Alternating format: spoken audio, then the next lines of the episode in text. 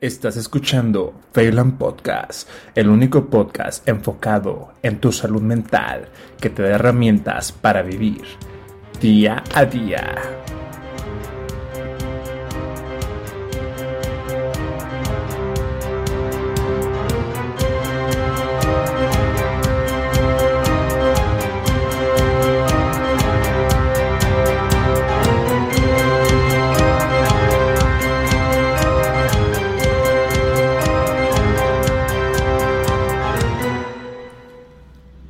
Tal? ¿Cómo están? Espero que estén muy bien. Muchas gracias por escuchar un nuevo episodio en Feyland.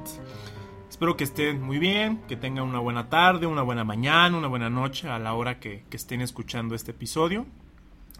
Ya para iniciar, quiero eh, compartirle, compartirles a ustedes una experiencia muy, muy grata que ahorita estoy viviendo.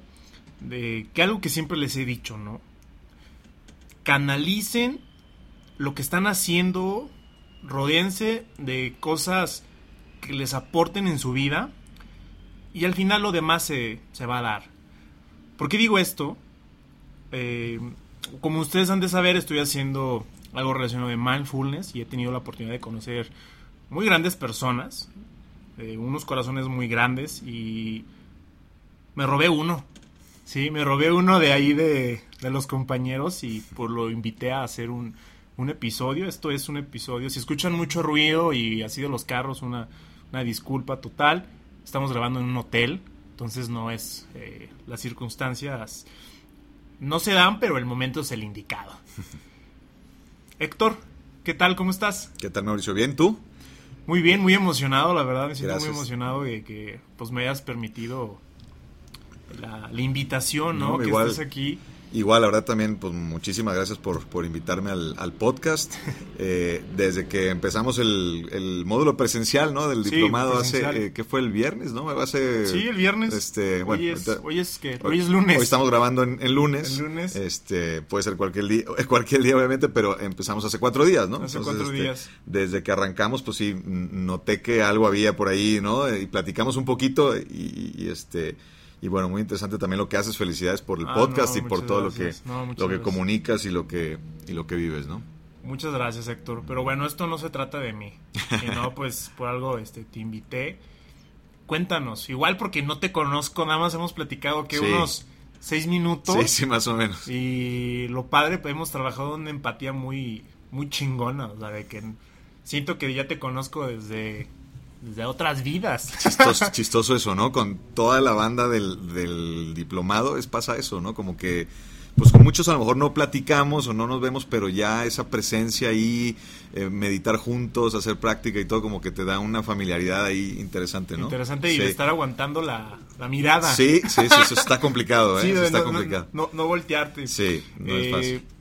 Cuéntanos de ti, ¿a qué te dedicas? O realmente, pues no, no sé, sé algunas cositas, pero quiero que aquí te explayes. Quiero, ¿A qué te dedicas? Ok, pues mira, actualmente soy profesor de universidad, doy clases en la Náhuac Mayab de Mérida, doy clases en comunicación, yo soy comunicólogo, soy periodista, doy una clase de periodismo político y además soy mentor.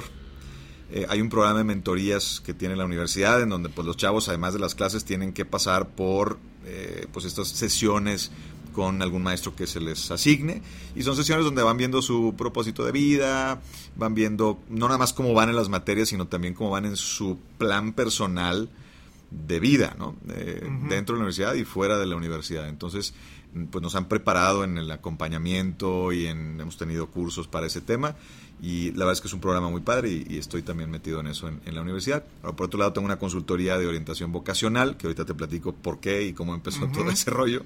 Eh, y también colaboro todavía en medios de comunicación, soy analista político, se podría decir. Eh, no, no sé si ponerme esa etiqueta o no, ya, colgármela, pero bueno, ya me la, ya me la puse. a lo mejor los analistas políticos de verdad se van a enojar, pero bueno. Yo ya te lo puse. Eh, bueno, ni, ni- ni- ni modo, ya, ya, me la, ya, me la, ya me la robé. Este, entonces, bueno, participo en radio, en televisión y escribo una columna también en Grupo Milenio principalmente. Eh, entonces, bueno, tuve un noticiero como por 10 años en Milenio Televisión. en realidad varios, porque estuve a diferentes horas, a la una de la tarde, a las 7 de la mañana, etcétera, en Milenio Televisión, con noticias, ¿no? hora de noticias normales. Luego me fui especializando más en la parte de eh, periodismo internacional, política norteamericana, me tocó cubrir las elecciones del 2016, cubrí pues todo el tema de Trump, entonces me hice un poco pues no, no creo que experto, nunca puedes ser experto en Trump porque siempre te sorprende, pero sí un poquito, pues es el que le llaman en Milenio cuando pasa algo con, con Trump, ¿no? Eh, porque viví ese, ese año muy de cerca el proceso y lo he, lo he seguido y ahora con el 2020 pues un poco también de repente me hablan para ese tema, ¿no? Pero ya el noticiero lo dejé, ya no estoy con, digamos full time en eso. Pero te podemos encontrar en YouTube, ¿no? O sea, sí, hay de repente cosas. sí, o sea, eres una figura pública. Pues semi, yo, yo diría semi, ¿eh? O sea, fíjate que sí, como, como en el punto así padre, porque a, lo mejor lo suficiente como para pues tener alguna plataforma por ahí, pero lo suficientemente poco como para que no que puedas tener una cierta vida privada, ¿no? O sea, que tampoco, ¿sabes? Pues puedes salir y no pasa nada. No, no, te, van a reconocer. Oye, dame tu autógrafo, no, no, no, te van a reconocer. O, a lo mejor te reconocen porque te han visto en algún lado, ¿no? Este donde lo he visto. Voz, o sea, tienes voz. A lo mejor la voz, a lo mejor algo, ¿no? Pero, pero no es así como que te esté, que no puedas comer como mucha gente, ¿no? De repente conozco colegas que sí no pueden comer a gusto en un restaurante porque, porque están ahí pidiéndoles fotos y tal, ¿no? Entonces, no, obviamente no, ese es el, no, ese es el grado. Eh, y además ya no estoy al aire en el noticiero, entonces bueno, pues ya, después de un tiempo pierdes la, la también, este, este, este es un asunto de estar diario y estar dándole, entonces después de un tiempo no estar al aire, pues también pierdes ahí la presencia, ¿no? Pero, en fin, pues no estoy tan metido, pero con un pie todavía en, los medios, en esas cosas, ¿no? En, en, lo que te digo de prensa, radio, televisión, sobre todo en política internacional, pero también escribo sobre religión, que es otra de mis de mis grandes mm. pasiones, ¿no? Entonces, bueno, ahí son muchas como capas ahí de... o sea, te haces de todo, un poco. Pues sí, eh, como dicen en casa del herrero, asadón de palo, ¿no? Quiere decir que me dedico a la orientación vocacional y soy un desmadre en, términos vocacionales, ¿no? Como los médicos, ¿no? Que queremos dar salud. Y, ustedes están todos achacosos. sí. Bueno, que el paciente. Sí, sí, sí, sí. Entonces, bueno, estoy trabajando en eso también, ¿no? ¿Qué, qué, fue? O sea, ya, bueno, ya... Aquí nos podemos alargar. De, yo no sé tanto de política, pero me interesan esos temas. Estoy en tema neutro, pero pues podemos echarnos tres horas de hablar de política y sé que estás bañado totalmente y aparte de tu experiencia. Pero fíjate que me llamó mucho la atención. Ustedes se pueden preguntar por qué, porque estoy invitando a una persona, digamos, analista político, ¿no? O sea, van a querer que hablemos de, de AMLO, ¿no? O hablemos de la situación. No, la verdad no, no vamos a hablar de ese tema. Me interesó mucho, eh, me interesa mucho, Héctor, la cuestión de bueno, te dedicas todo esto. ¿Qué haces? Eh, ¿qué, hiciste o por qué estás en esta cosa de mindfulness? O sea, y deja tú ahorita que acabas de mencionar, tú siendo un periodista, o sea, te puedes meter en otras cosas y llegar a una figura pública acá, no sé, López Dóriga, ¿sí? O sea, gente, hay figura pública, figura pública, bueno, a mí no me gusta ese término. Mm, ¿Qué fue lo que te está llevando a esto de mindfulness? Este lado mental, este lado espiritual, este lado de salud mental. Cuéntame, o sea, cuéntanos qué es esto. ¿Por qué? ¿Por qué estás aquí? Como que todavía estoy yo preguntándome lo mismo. Pero bueno, tengo una idea, tengo una idea que te puedo más o menos a Ver, a lo mejor aquí sale sí, a lo mejor aquí sale, ¿eh? a lo mejor aquí a, me vas a terapiar aquí. no, fíjate, a ver, eh, de niño, cuando tenía como nueve, siempre cuento esto, y de hecho lo estoy escribiendo en un segundo libro que... Ah, porque tiene un libro y al final vamos a hablar de eso. ¿eh? Fíjate, tenía, no sé, nueve, diez años y yo, yo nací en una familia católica, pero normalita, o sea, no, no así muy, muy católica ni nada, pero en el colegio, que era laico, había una opción de catequesis, ¿no? De catecismo. Entonces, bueno, me metieron mis papás ahí y, y nos pidieron en una de las clases que escribiéramos una carta a Dios. Entonces, pues le escribí yo mi carta a Dios, no me acuerdo exactamente qué le puse. ¿Cuántos años tenías? Nueve, diez por ahí, ¿no? eh, yo era muy clavado con, ese, con el tema, ¿no? O sea, eh, el tema espiritual, yo le hablaba a Dios en las noches y rezaba como una hora, o sea, para mí era, y no porque mis papás me lo hayan impuesto, porque aunque sí me, llevaban, me llevaban a misa y todo, no es como que era fuerzas, ¿no? Pero a mí, no sé, me, me, interesaba y yo estaba como, me nacía, ¿no? Entonces, bueno, escribí una carta a Dios seguramente muy cursi, ¿no? Y, lo que hice fue, que, sin que se diera cuenta la maestra, la doblé y la llevé y la puse atrás de una piedra de una pared en mi colegio. Y la, guarda, la, escondí. Entonces me fui el fin de semana a mi casa, muy contento. Regreso el lunes, saco la piedra y ahí estaba toda la carta. Entonces me desilusioné, ¿no? Porque yo quería que Dios se la llevara. Yo la puse ahí pidiéndole a Dios que por favor se lleve la carta que le hice. Llévate mi carta. Entonces me desilusioné y voy y le digo a mis papás con la carta, oye, ¿qué onda con por qué Dios no se llevó la carta y Santa Claus sí se lleva mis cartas, ¿no? Entonces, imagínate, mis papás un poco ahí como en problemas, ¿no? La verdad me, dieron una buena explicación, o sea, la explicación que me dieron fue, ¿sabes qué? Es que Dios está en todas partes, no tiene por qué llevarse la carta, o sea, es diferente porque, bueno, Santa Claus es una persona que tiene que o sea, él, no puede ver la carta. Es un pedido que... Es un cuate, sí, sí, sí, entonces tiene que ir por ella. Pero Dios pues está en todos lados y él la puede leer ahí y, te va a contestar de otras maneras distintas que no son las normales que te va a contestar otra persona, ¿no? Ah, ok, como que ok, pero no me satisfizo. no, no, se los, no se lo compraste. No se la terminé de comprar. O sea, me, me, quedé tranquilo, pero en el fondo ahí se quedó una semillita de curiosidad y de inquietud mental importante, ¿no? Entonces, bueno, de ahí surgen un montón de cosas. Para hacer el cuento corto, eh, Digamos, tuve épocas muy religioso y época, me acuerdo la primera comunión, cuando me dieron la primera comunión, yo estaba, o sea, de veras, o sea, como embebido en el asunto. Me acuerdo perfectamente el momento que estaba yo hincado después de, la, de, de que me dieran la hostia, como yo, Dios, esto es un momento importante, y mis amigos pensando en la fiesta y yo pensando en el, en el momento, ¿no? Pero como tuve eso, luego tuve un bajón y me retiré de la iglesia y me hice anti-iglesia católica y me enojé porque un padre dijo que, que los Beatles eran satánicos, a mí me gustaban y este... ah, por eso te alejaste. no solo por eso, pero, fueron como... cosas acumuladas. Se fueron acumulando y también mi inquietud este, mental y y demás, ¿no? Varias cosas. Los pitufos eran los pecados capitales, ¿no? y Gárgame era el sacerdote. ya sabes, ¿no? Ese tipo de cosas me fueron así como alejando. Claro, ves las que te interesan en el momento, ¿no? Y como era mi rebeldía lo que a mí me interesaba, pues solamente veía las cosas negativas en ese sentido. Ahí estabas ya en adolescencia, más o menos cuántos años tenías. Ya te estoy hablando de la, sí, ya la prepa, secundaria, prepa. De hecho hubo, es que hubo varios idas y venidas, ¿no? O sea, como que por ejemplo, en secundaria, tuve un año en, el que me fui a Estados Unidos a estudiar un año secundaria y en ese año lo que más me, de verdad, lo que más me gustó fue un programa que se llamaba Teen Life o Life Teen, no me acuerdo, de, la iglesia católica, en una iglesia muy bonita, muy moderna, que le quería competir a los protestantes, entonces usaban banda de rock y toda la cosa y te daban pizzas al final oh, para traer a los chavos, ¿no? Sí, muy buena y a mí me encantaba, muy buenas pláticas, la verdad, ¿eh? Pláticas muy buenas, muy abiertas, o sea, para chavos y todo, que la verdad me sirvieron mucho. Pero luego regreso a Monterrey, yo soy de Monterrey, regreso a Monterrey y en la, en la prepa empieza otra vez este asunto de volverme en contra de la iglesia y de rebelarme y de no querer ir a misa y de... Iba a misa solo por, la, por socializar, pero criticaba el sermón. Yo, yo era el único, un amigo y yo, éramos los únicos del grupo de amigos que escuchábamos al padre, pero era para criticarlo. ¿no? Los demás no lo escuchaban. Nos se enojaban con nosotros porque criticamos, pues, pues tú ni lo oíste, ¿no? Tú ni, tú ni, oíste lo que, ni sabes lo que hablaron. Yo sí sé de lo que hablé y no estoy de acuerdo, ¿no? Entonces empezó un poquito esa arrogancia, ¿no? De yo estoy más allá de este asunto.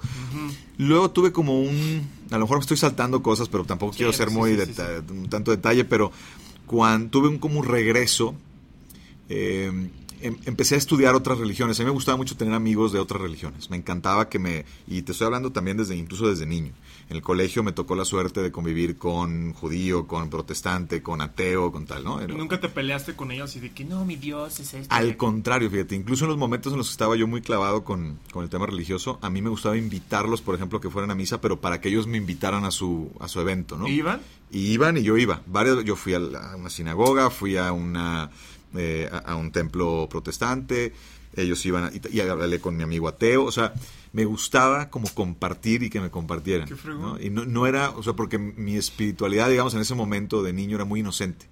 O sea, no era una, no era, no era como ser mocho ser ritualista, sino era, era, creo que había algo de real, no sé, no sé cómo verlo, cómo analizarlo ahorita, pero... Yo creo, eh, en mi opinión, que, que fue la- lo más puro, porque vamos creciendo, yo igual te comparto, o sea, igual yo estuve en una escuela católica y así, y era una pasión de que incluso mi mamá me decía que si cometía algo, decía una mentira, me traía la Biblia. Y me decía, pon las manos y júralo por Dios. Hice esto. O sea, Claro. no lo usaba. para Sí, que no- sí, sí. Oye, la Biblia, pero que te, te la abría en el Antiguo Testamento, Ah, en alguna de las plagas, para que te, para, para que te diera realmente para miedo. que te diera realmente miedo. Entonces, yo igual, y uno va creciendo, uno va creciendo y no sé si sea la sociedad, si sea nuestros pensamientos que... Yo creo que todas las personas que nos están escuchando ahorita comparten este proceso, porque yo también lo comparto. Sí, hay mucha gente que, que- que le pasa algo similar, ¿no? En ese sentido. Y algunos lo experimentan o lo, lo expresan de una manera, otros lo expresan Lo de otra, de otra pero, manera. pero sí, siempre en, en gente que nace dentro de una tradición religiosa puede o, o suele haber ese tipo de, de cambios, ¿no? Qué. Eh, Cuéntame. A, a mí lo que, lo que sí es que, de- o sea, debido a eso, luego me empezó a interesar intelectualmente. O sea, primero fue como interés muy de, de mm, más como espiritual, no sé si espiritual, o más bien como interés de, de ritual, de, de curiosidad genuina, de qué haces tú, cómo es tu evento, cómo es el mío, cómo comparamos y tal. Y luego fue una curiosidad intelectual muy fuerte sobre las religiones. Aunque, aunque nunca tuve una preparación académica, ya después hice un, di- un diplomado en, en- en la historia de religiones, pero nunca tuve una preparación, digamos, en licenciatura o en tal. O sea, yo fui investigando mucho y me empecé a clavar con la historia de las religiones y con las religiones comparadas y todo eso. Y me interesó mucho el budismo. Me llamó muy, como a mucha gente. O sea, yo sé que no. Sí, que no- Sí, pero hay gente que- que se lo toma como de moda. Ah, bueno, medio me pasó, ¿eh? Sí, no. Ahorita digo, ya me dirás, pero sí, no. Luego me, di- luego me di yo cuenta de que sí, un poquito fue una moda o una rebeldía. Como que mi rebeldía anticatólica se transformó en una rebeldía budista. O sea, se hizo un poco más positiva la rebeldía, pero seguía siendo rebeldía en parte. Aunque sí me llamaron la atención varios asuntos.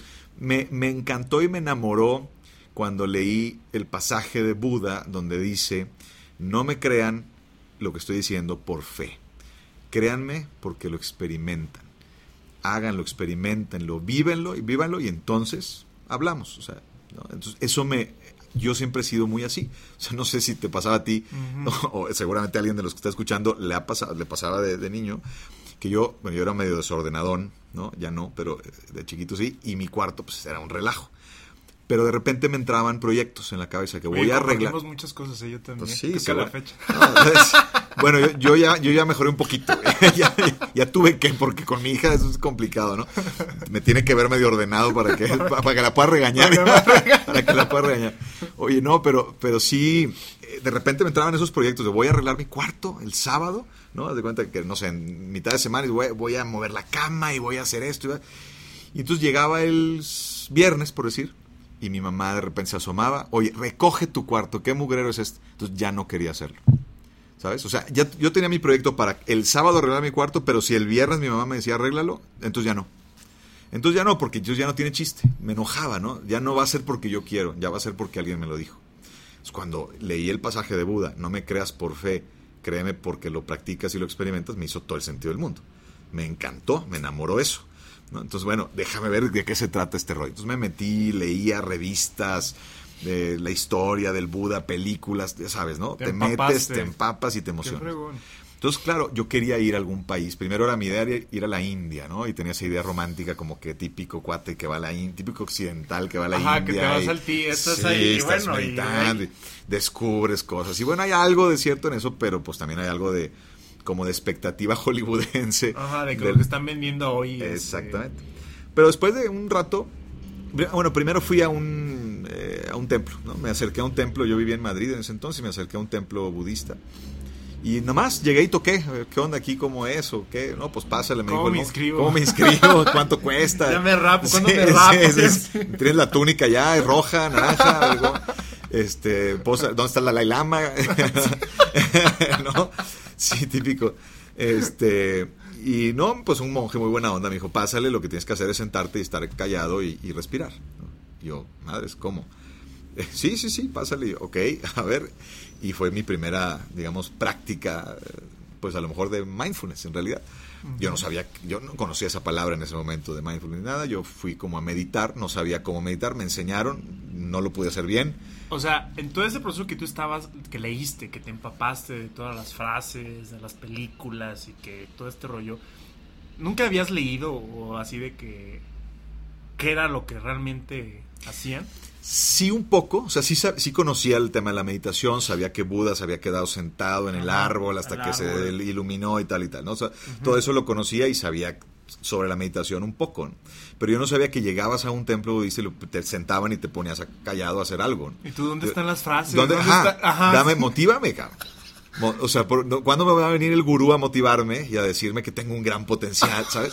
O sea, ¿cuándo va, ¿cuándo va a pasar eso? Y no, pasaba eso. Claro, si después de la práctica te dicen una explicación y tal. ¿Y tú cómo te sentiste? O sea... Me sentí un poco, al principio desilusionado, pero luego ya salí también, también como emocionado, diciendo, bueno, ok, o sea, hay algo por descubrir todavía. Fregón. Dije, entonces con más razón quiero ir a algún lugar donde realmente pueda practicar esto y vivirlo y, saber más, de viva voz, ¿no? no nada más de las revistas y los libros. Y de internet, que ya empezaba en, ese entonces. Entonces, bueno, encontré una revista, un anuncio, vi varios anuncios de viajes y vi uno chiquito en blanco y negro y no sé por qué, dije, pues como por rebelde, este, el de blanco y negro, el más feo, no feo, sino el menos llamativo, ¿no? Eh, se llamaba Wisdom Tours y entonces tenía un mail ahí, entonces le mandé un mail a un tal Jim Hagan, le mando el mail a Jim Hagan y me dice, pues mira, esto es una cosa universitaria, o sea, soy de la Universidad de Vermont, llevamos grupos a, diferentes lugares para clases de budismo tibetano, introducción al arte tibetano, introducción a la filosofía del budismo, etcétera. Mm, digo, vienen a, veces personas de otros países, no es lo normal, pero pues vente, ¿no? O sea, bienvenido, van a ver algunos maestros, pero la mayoría son chavos. Ah, pues perfecto. Entonces nos fuimos mi esposa y yo a Tibet. ¿Tu esposa qué decía? Pues como que me siguió, a ella le encanta viajar, ¿no? Entonces, este, ella me escuchaba con el tema del budismo y ella es una persona eh, que yo creo que es mindful de casi creo que de nacimiento, bueno, bueno a lo mejor ya no, tiene un rasgo. Eh, yo creo que ya tiene un rasgo, que, que, yo no lo tengo tan alterado, que, yo necesito más práctica. Ella creo que tiene algo por ahí, ¿no? Aunque también a la vez es, es, escéptica, es muy espiritual, es algo interesante que he aprendido mucho de ella. Pero en fin, pues me siguió el paso, ¿no? Y ella encantadísima de ir. Em, y, bueno, fue el viaje más incómodo, más terrible en, términos físicos. Me sentía de la patada desde que aterrizamos en Lhasa, la capital de Tibet. Pues estamos hablando de una altura de 4.000 metros. O sea, son dos ciudades de México, casi. Bueno, un poco menos, pero por ahí. Entonces a mí me, a mí me afecta la altura aquí en México, imagínate en, en, una altura así. Eh, ya había estado a 4.000 metros en Bolivia, pero ahí te dan mate de coca, que es legal. Sí, sí, sí. Y, te, y, te, ayuda mucho a estabilizarte. Bueno, ahí no hay tal cosa, ahí es súper ilegal en, Tibet, entonces pues no. Me dieron unas pastillitas se llaman Diamox, no sé si las conozcas. Igual y no, no, me acuerdo del, del componente, que a lo mejor ese sí lo conoces, pero... sí, seguramente sí sabes, porque, porque bueno, el efecto secundario es que te hacen las manos te, eh, como hormiguitas. Este, los manos, los labios y los pies te dan así como hormigueo. Ahorita, que circulación. Sí, estoy, ahorita no es nada wow, este, pero no me acuerdo cuál es el nombre del... del, pero te ayudó. Pero me ayudó, pero no tanto, porque el primer día Llegamos y nos dijo el, profesor, duérmase un ratito, tómese la siesta, porque pues obviamente hay que aclimatarse tantito a la altura, ¿no? Entonces, y luego ya nos vamos, salimos y empezamos el curso. Entonces, vi la siesta, puse en mi celular la alarma, pero la regué porque puse eh, AM en lugar de PM. Entonces puse 5 AM en lugar de 5 PM. Entonces pues nunca sonó la mugre alarma y nos quedamos dormidos.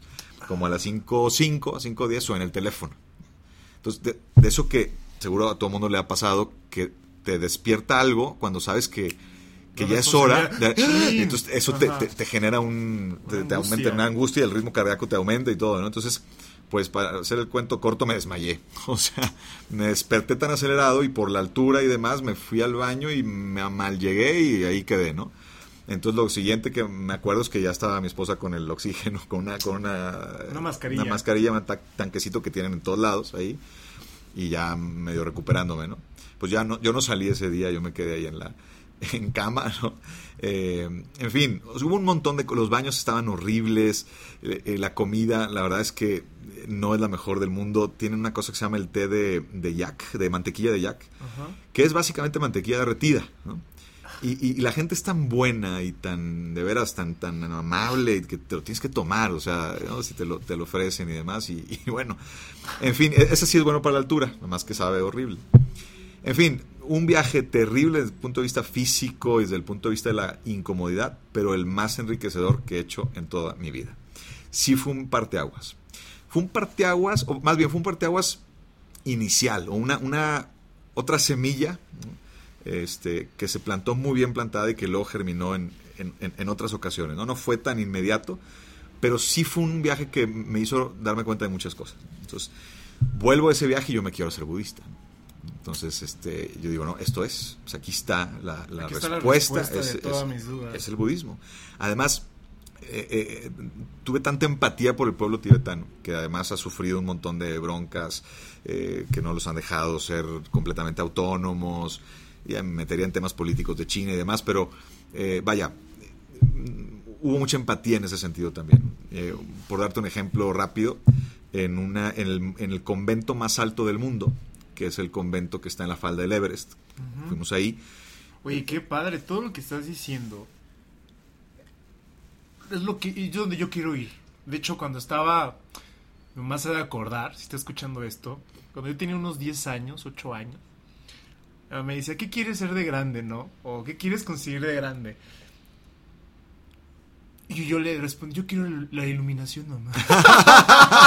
wow, órale. Yo le decía, oye, dime que quieres ser doctor. sí. Le decía, yo es que yo quiero ir al Tíbet. Yo, yo, o sea, me imaginaba así de que ya a la fecha todavía tengo esa, esa hambre de, de querer ir. Claro. Pero, o sea, todo lo que estás contando, o sea, es. Tú, tú lo, has, lo has vivido, qué padre. Sí, la verdad es que estoy como sumamente agradecido por, esa, por esas, esas experiencias. son Pero, pero fíjate cómo luego aprendí o sea, ahora como agarro más la onda, ¿no? De, de, qué significaba ese dolorcito, tampoco era una tortura, ¿no? Porque también me la pasaba muy bien escuchando al maestro, eh, mm, conociendo monjes increíbles, yendo a monasterios impresionantes, digo, por supuesto, ¿no? Todo eso, todo eso me emocionaba mucho, pero también la emoción positiva, exagerada, me generaba como alergia, ¿no? Estaba tan como con muchas cosas en la cabeza y luego además la parte física, ¿no? De, la altura, de, lo incómodo de los hoteles o sea, tu práctica fue desde que llegaste a... Sí, eh, a Lhasa, a la capital de Tibet, pasando... Luego, hubo, luego el, profesor que era... Es, ¿no? Es un gran profesor, es un, además un gran ser humano. ¿Cómo se llama? Se llama Jim Hagan. Jim ah, Hagan. Gran, gran persona que, por cierto, ya se jubiló y se fue a Nepal, si mal no recuerdo, a hacer un retiro de no sé cuántos meses. Este... No, un tipazo, un tipazo que, por cierto, nuestro maestro del diplomado que estamos haciendo me recuerda mucho a él. Me recuerda. Es, es, ese, estilo de maestro. Claro, el, eh, Jim más desde el lado religioso, más del lado budista, ¿no? Eh, y, nuestro maestro, pues, el doctor Eric, más desde el lado secular. Pero me recuerda mucho. Es ese tipo de, maestro que te, no sé cómo le hacen, no sé qué cosa, no tienen que decir nada, y aprendes un montón de cosas sobre ti mismo y sobre... Y te nada más dicen dos cosas y, ya. y te pegan en tu punto débil, ¿no? Te, te, agarran en donde... En fin, regreso y digo, yo me hago budista, de aquí soy. Claro, fui a la ceremonia, me cortaron un mechón de pelo. ¿Te rapaste? No, te es, ah, es, como el equivalente, digamos, del bautizo, que no es exactamente, pero por decir una equivalencia, te cortan un mechoncito de pelo, es como simbólico te desapegas de, de, muchas cosas y simbólicamente entras en un... Eh, tomas refugio, se llama. Tú lo viviste, ahorita que comentaste de primera comunión, Ajá. que cómo lo viviste y así. ¿Sentiste que viviste igual lo de tu primera comunión? Buena pregunta. Ah, lo del... E, esto, esto no hemos platicado nada, o sea, no, hemos organizado, todo está saliendo así como sí, así. como va, sí. ¿Sentiste la misma sensación, esa pasión que cuando te Qué buena pregunta porque nunca lo había pensado. O sea, nunca, nunca había ah, relacionado esos dos momentos. Yo creo que sí. O sea, yo creo que mi, mi como mi no sé, en mi interior, esa, esa parte de estar como reflexionando, esto es un momento importante, como lo sagrado, ¿no? El concepto ese complicado de lo sagrado. Entonces yo, yo sí, sí, sí me sentí así. Me O sea, sentí el respeto, o el sea, lo que estás haciendo, algo ajá. importante. Que por otro lado luego me llevé una lección bien grande en esa ocasión, porque un- el monje que nos dio, el que nos hizo lo de la toma de refugio, eh, eh, que venía de Nueva York, yo hice una pregunta, era- hubo una sesión de preguntas después de la, de- del, del evento. Entonces yo quise hacer una pregunta bien acá, ¿no? Típico, ¿no? A ver, ¿cuál- ¿qué pregunta voy a hacer? Ajá. Entonces hice una pregunta que, segura- que seguramente la han hecho como 300 mil veces. ¿Te acuerdas de la mi- pregunta? Claro que me acuerdo. Eh, la pregunta era, ¿te puede, ¿se puede uno apegar al desapego? Al concepto del desapego. Es- queriendo ser el... el- sí, Ajá, el chingón, sí, ¿no? sí, que- sí, obviamente ya esa, esa es una tontería, es una pregunta que todo el mundo hace, que es como si fuera el descubrimiento del hilo. ¿no? Ah, mira qué bárbaro, este ya me, ya, ya me agarró en curva. Ya, ¿no? ya es Buda. Sí, ya, ya. Sí, no, no, de veras que, pero bueno, hice la pregunta y la respuesta del monje Ajá. me, me mató. me- me- y su respuesta fue, se me quedó viendo con una ligera sonrisa, ¿no? Dijo, esto fue rápido, ¿no? Dos segundos, se me queda sonrisa. Sí, siguiente pregunta. ¿no? O sea, su, su respuesta me comunicó algo así como, cállate, ¿no? O sea, calla tu mente, calla tu ego. Esto es otra cosa. ¿sí? O sea, sí, o sea, eh, o sea, sí tienes razón, pero, pero eso no es lo importante. ¿sí? No es el motivo de que estás aquí. No es el motivo. Y luego, por obra del destino, yo soy muy escéptico. Yo no, no creo mucho en que el destino y las... No, o Cosas sea, románticas. yo más bien creo en que tú decides qué señales tomar y tú las armas y tú las construyes, ¿no? Pero, dicho lo cual, me tocó irme con el monje en el avión al día siguiente, porque yo me iba de viaje a no sé dónde, y él, entonces en uno de los vuelos Oye, pero tú No qué sentiste cuando te dijo eso, o sea, de... Sí. me sentí muy mal, me sentí humillado, me sentí así como, como un trancazo, ¿no? O sea, me sentó así. Me sentí mal, me sentí, eh, sí, como el ego me le pegó fuerte, Te lo abollaron. me lo abollaron, gacho, me sentí hu- humillado. Eh, ya no volví a hablar ya me senté literalmente, dije ya. Y cuando lo veo que me toca con él en el avión, en la sala de espera y todo, pues me le acerqué, ¿no? Obviamente, y le dije, oye, perdón, pero quiero, quiero preguntarte sobre tu respuesta, ¿no? Y ya empezamos a platicar y, no, no, buenísima gente, me contó muchas cosas y me dijo, me dijo, bueno, similar a una, una vez que estaba en una gasolinera en Nueva York, que ya ves que Nueva York es un relajo, la gente está enojadísima siempre y, y tal, y que un cuate de la gasolinera pues lo trató muy mal, ¿no? Y entonces el monje se enojó un poco, pero como es un monje, supo controlar un los, los monjes se enojan. Claro que se enojan. Se enojó, pero supo de alguna manera controlar y lo que decidió hacer fue darle una propinota enorme, que así, que cañón, le dio una buena lana, ¿no? Y entonces el la gasolina se quedó desfondado, se quedó, gracias, ¿no? Lo, lo sentó, igual. Entonces, son dos diferentes es- formas de hacerlo, pero es una manera como de sacarte de tu zona de confort, de, de darte una cachetada, ¿no? O sea, cuando... Esto lo he experimentado. Alguien me estaba comentando. De hecho, creo que lo, lo- alguien lo habló en el, en el diplomado. Ah, con sus esposos. Que iban manejando en la camioneta. Sí, sí, sí. Sí, o sea, de que van manejando Sí. y que te están diciendo... A mí me ha pasado con mi papá. Sí. De que a la derecha, tope, clutch. y que... Entonces, la respuesta normal es que la otra persona también se altere. Claro. y te digan, no, cállate, ¿y qué es? Y cuando les llegas por otro lado a las personas, o sea, que bien dice, ¿no? Como de, te doy una cachetada y pones la otra mejilla. Como que la otra persona no se lo espera. Mm. Lo como que quiero, quiero que me. Oye, pues. estamos- Enójate, cabrón. Sí. Enójate. Sí. Entonces, como que la otra persona que. "Ah". Cuéntame, sígueme contando que estoy muy. Este, Eso total, es eso justamente, ¿no? Es eso que estás diciendo, sea, exactamente lo que lo que me pasó con ese tuve varios, he tenido todavía, o sea, digo, eso no se ha terminado. Sí, no, no, no. Todavía me tienen que aterrizar más, pero bueno, esa fue una primera aproximación a, a- a darme cuenta de muchas cosas, ¿no? Eso me hizo como reflexionar también mis, ra- mis razones, mis intenciones de ser budista. Sí había una, una parte como muy genuina de curiosidad, de, de- querer vivir lo, lo espiritual, pero también había una parte de rebeldía, de querer que la gente me viera siendo budista. Me acuerdo que mis papás, que insisto, son personas muy abiertas, muy cultas, muy... eh, pues sí se preocupa, pero ¿cómo? Pero entonces vas a ser budista y luego qué significa eso y eh, eh, de repente algunos familiares o amigos, ¿cómo budista? Y me encantaba que me cuestionaran eso. Era una forma de llamar la atención, Mm. una forma de llamar la atención. Tu mamá, mm, eh, escuché que es, es que ella es creyente, ¿no? Ella es católica. Sí, sí, mi mamá es católica. Eh, y tu papá es filósofo. No, mi papá, No. Los, los dos son católicos, mi papá es ingeniero, mi abuelo, eh, Ah, abuelo era, era- era filósofo, mi abuelo materno era Abuelo filósofo. materno. Sí. ¿Qué te dijo tu mamá? O sea, siendo ella católico, o sea. ¿Qué te dijo de que mi hijo, o sea, hijo, ¿qué onda? ¿Te vas a ir al infierno? No, O no, sea, no, no, te digo que en realidad mis papás nunca fueron de ese, o sea, de ese estilo. O sea, mi mamá, por ejemplo, es, es católica, pero ella está más acorde con la- el pensamiento jesuita, por ejemplo, ¿no? Ah, ok, sí, sí. es, sí. es muy abierta, es incluso le encanta también el budismo, o sea, es algo que... eh, y ella, bueno, que es una parte que no, no platiqué, ella me puso un video cuando estaba chavo, eh, eso creo que sí te lo alcancé a platicar antes, de las pero- únicas cosas que sí salieron, ¿no? Fuimos a cenar, pero, Pero cue- cuenta, la, cuenta. la repito cuenta. rápido, este, que me puso un video de Anthony de Melo, que es un padre, fue un padre jesuita eh, de la India, eh, que por cierto está en YouTube. Busquen Anthony de Melo, creo que se llama Redescubrir la vida o algo así. Con que pongan vamos Anthony de. Melo les va a salir. Es, es un video que tiene mala calidad porque se pasó de un mucho. videocassette de aquella época y tal que se hizo en, en- en Nueva York. Eh, pero vale la pena. De veras, esa plática de Antonio de Melo vale mucho, mucho la pena. Y Antonio de Melo, siendo padre jesuita católico, utiliza en gran medida la- el budismo ¿no? para, para hacer sus, sus- sus exposiciones. Pero bueno, esa plática de, de Antonio de Melo, pues sí me gustó y todo hablaba del apego, ¿no? Principalmente de cómo vivir sin apego y tal. Eh, me, me gustó, pero yo le decía, "Ah, pues ok, pero y luego, o sea, como que tampoco, esto no va a hacer que regrese a la iglesia, o sea, no es...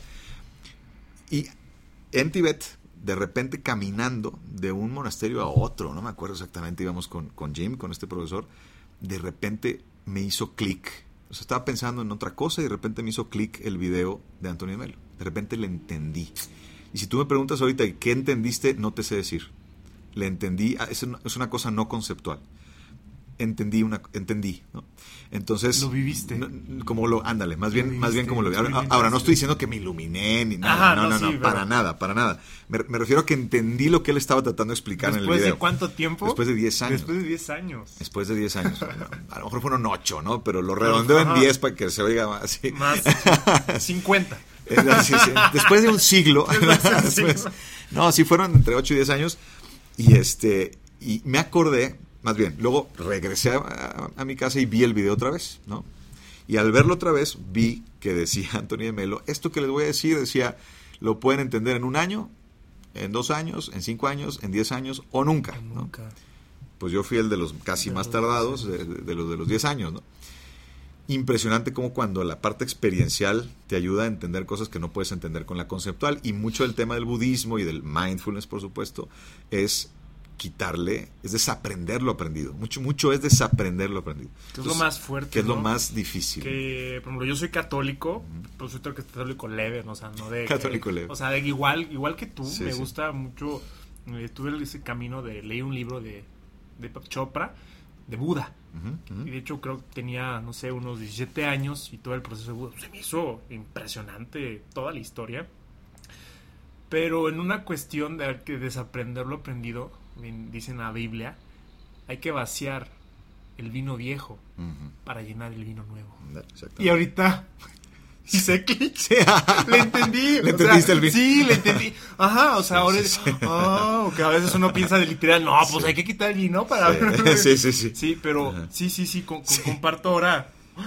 Después no sé, pero. Sí está cañón cuando te, de veras, cuando te das cuenta de cosas así y, y te lo está diciendo alguien escéptico. Es- es- para mí es muy importante eso. Yo he descubierto, y no sé, a lo mejor hay gente que puede estar, no, no puede estar de acuerdo, pero para mí, al menos en Sí, mí, es, esto- es tu experiencia. es mi exper- Aquí en- lo, en- lo- lo- lo que, todo lo que se Sí. habla aquí y todas Eh, las personas que invito, o sea, es la experiencia de, de cada quien. Exacto. Entonces es un pellizquito para que tú te adentres y, y busques esa hambre que todos tenemos. justamente como decía el Buda, precisamente, pero, pero a mí me ha pasado yo siento que para yo poder ser espiritual, tengo que ser primero muy escéptico, tengo que ser muy cuestionador. No puedo ser espiritual, no puedo si no cuestiono, si no... Incluso, fíjate, el Papa Juan Pablo II, ¿no? Eh, papa conservador, un papa que hizo muchas cosas por la paz del mundo y por la política y demás, y otras en la iglesia que ayudaron y demás, pero bueno, es un papa controvertido en lo general.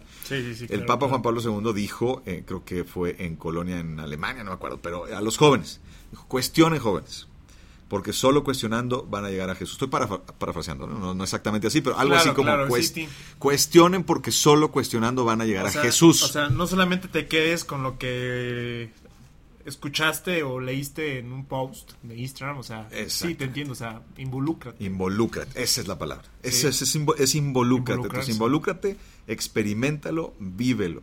Es, al final de cuentas, es la, es la pedagogía de, la experiencia. O sea, es, en lugar de que vayas a un salón de clases y un maestro te ponga en el pizarrón unas cosas y te las tengas que machetear y tengas...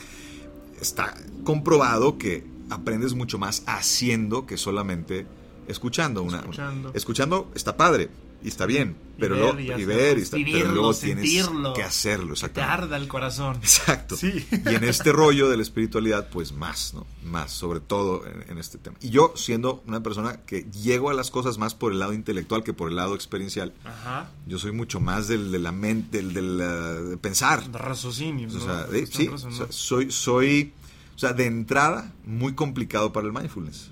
O sea tengo esa tengo ese, ese problema o problema o puede ser oportunidad. oportunidad diría a lo mejor Eric algo para practicar área de oportunidad. Exactamente. Entonces sí al tener que tener o sea, experimentarlo en Tibet, al tener que meterme a la fuerza, al tener que estar ahí, te empiezas a dar cuenta de muchas cosas. Fue una especie de retiro, aunque no es un retiro porque no es una cosa de silencio. ¿Cuánto tiempo estuviste? Tres semanas. Tres semanas. Tres semanas en ese viaje.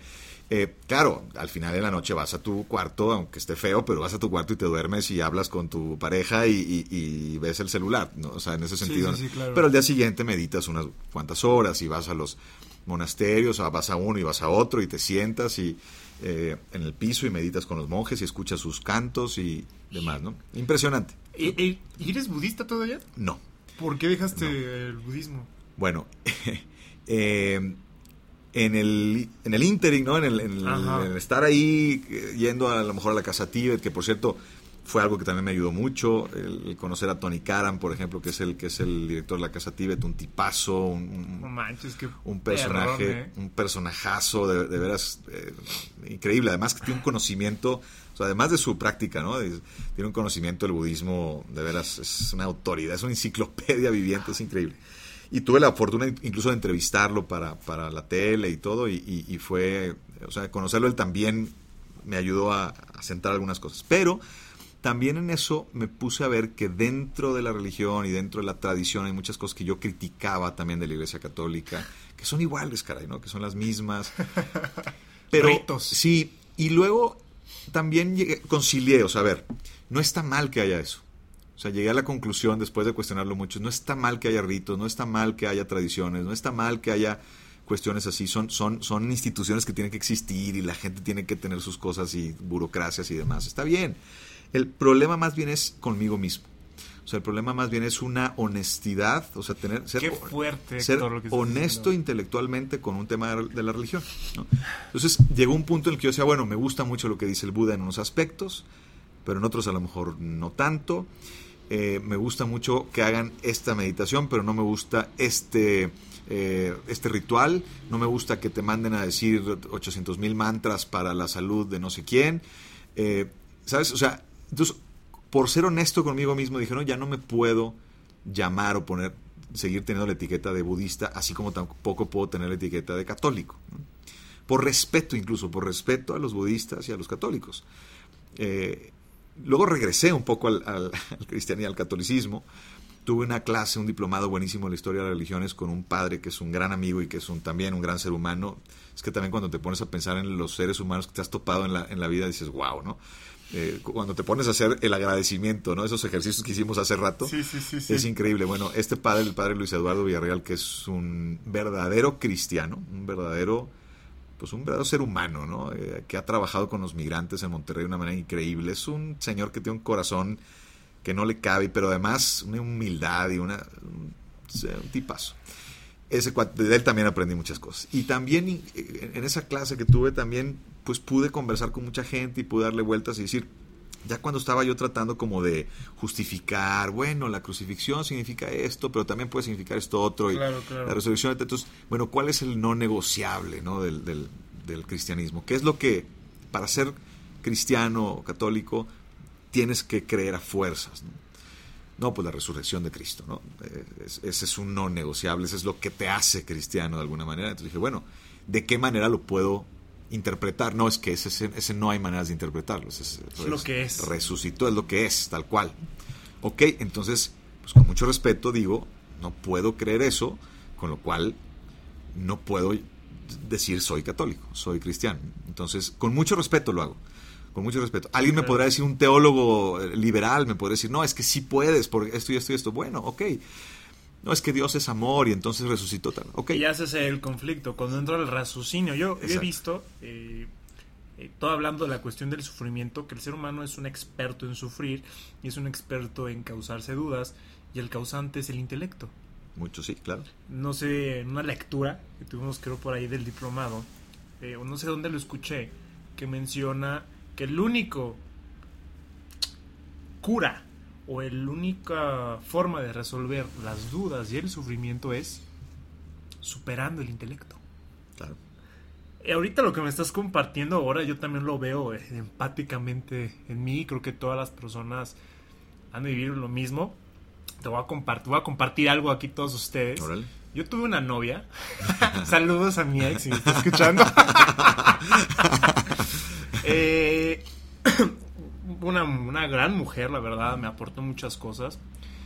Pero ella no creía, no tenía todo lo contrario de mí, ¿no? O sea, nada católico. Nada de religión, o sea, nada de espiritual, nada, nada, nada, ni de budismo, nada, o sea, totalmente. Entonces, toparme con ella fue como de que la otra cara de la moneda.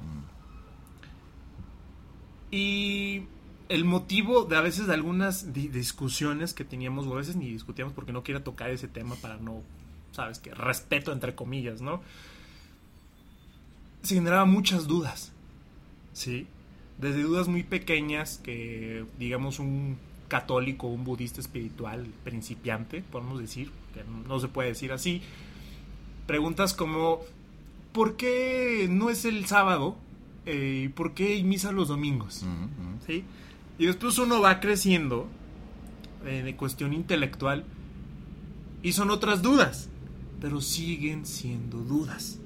Al final, aunque sepa- eh, podamos saber más o saber menos, siempre va a estar la mugrosa duda. O sea, ya ahorita todo esto que comentas y ella tiene sus dudas eh, espirituales y yo, todos tenemos, aunque ya hemos leído teología y siempre va a haber dudas. Yo creo que sí es cierto que superando el intelecto,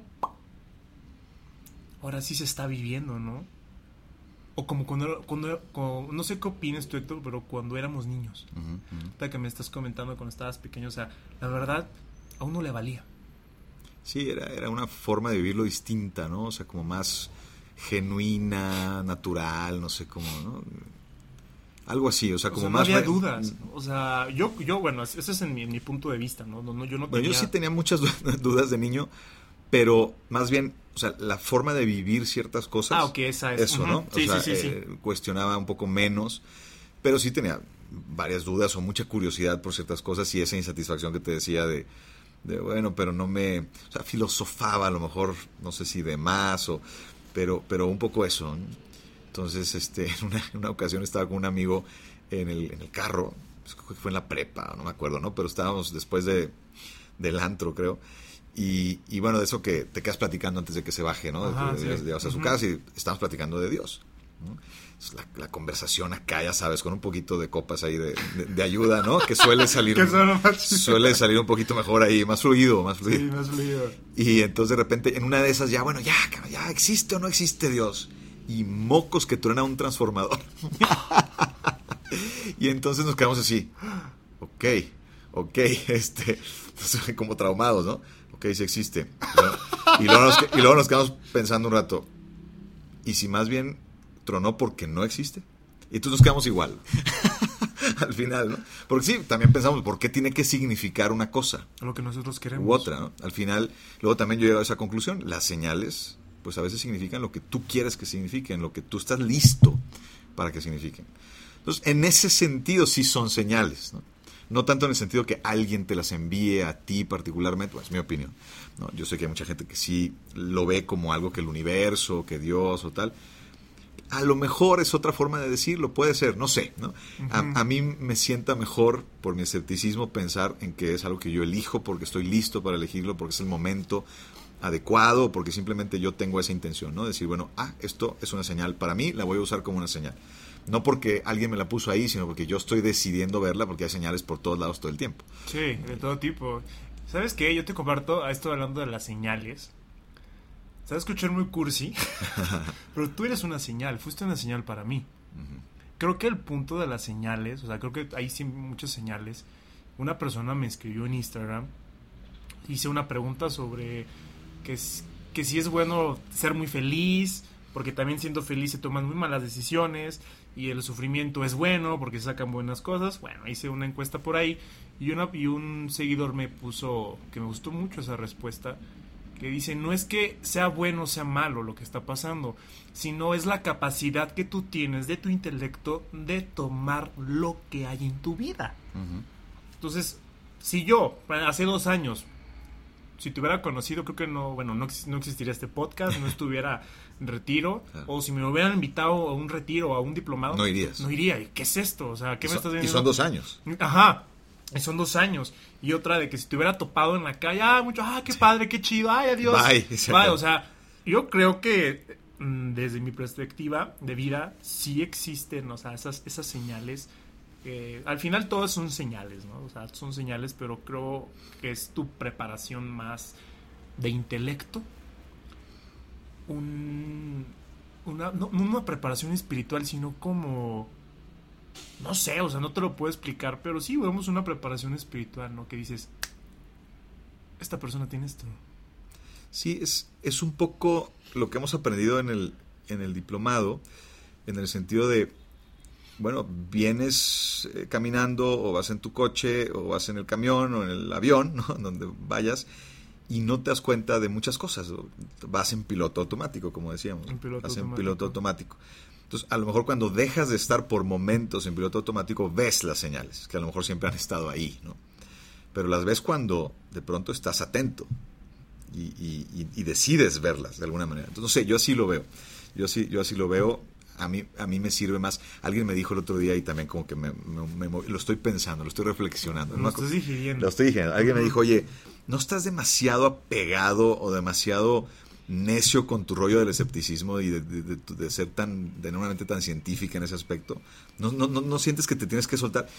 Pues a lo mejor, ¿no? No, no, no puedo hacerlo todavía. O sea, a lo que voy es, me ha funcionado partir del escepticismo y del cuestionamiento y luego encontrar en mi propia experiencia lo, lo, lo bueno, lo positivo, lo, al, al, decir bueno positivo me refiero más bien a, a, a esa luz, ¿no? A esa, a, esa, eh, a entender cosas, ¿no? uh -huh. entender cosas que no son fácilmente entendibles de manera conceptual. Es, a eso me refiero. Entonces, eh, en fin, pero a lo mejor sí, a lo mejor sí tengo que reflexionar sobre eso. ¿no? Este es un tema orgánico, no este es un tema que va eh, todo lo que yo te platico aquí, yo no es como que, ah, ya te estoy platicando un recorrido en el que ya llegué aquí al final. Y, no, estoy en el, estoy todavía en el camino y voy a estar yo creo que hasta que me muera, ¿no?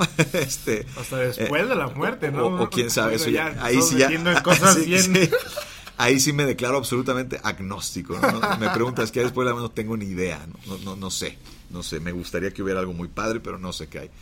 Eh, pero pero sí es un tema que va, o sea, va evolucionando o, involucionando, depende del momento, pero sí, también he aprendido un poquito, me falta, pero un poquito, a, a navegar en la incertidumbre. Escuchando las historias de, de nuestros compañeros, por ejemplo, en, en el diplomado, en otros, Oye, en otros casos. Deberían darnos ya comisión, ¿no? O sea, estamos promocionando mucho el diploma. Bueno, sí, yo, sí, hay que decirle a Eric que nos dé un, sí, un, un, digo, un descuento. Oye, ¿no? un descuento. Sí, es el Instituto Mexicano de Mindfulness. Un, ajá, igual... métanse internet, búsquenlo, hay, hay cursos para todo el mundo. La verdad, vale la pena porque además a mí me gustó precisamente, o fue lo que me atrajo al principio, fue que vi que tenía bases sólidas, que no es cualquier cosa y que Eric no es cualquier persona, o sea, es un cuate. Sí. Bueno, a ver, eso, aquí hay una paradoja bien interesante. a mí me da mucha buena espina cuando uno de estos personas o personajes los veo y son como normales. Te quiero platicar una experiencia que tuve con el Dalai Lama. ¿Lo conociste? Sí, me tocó conocerlo. ¿Te está gustando el episodio?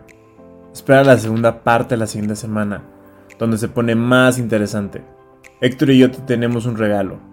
Para eso sígueme en Instagram como Mauricio Vida 1 para seguir las instrucciones. Recuerden compartir y hacerme llegar tu opinión. Porque recuerda que Feyland es para ti. Dios te bendiga.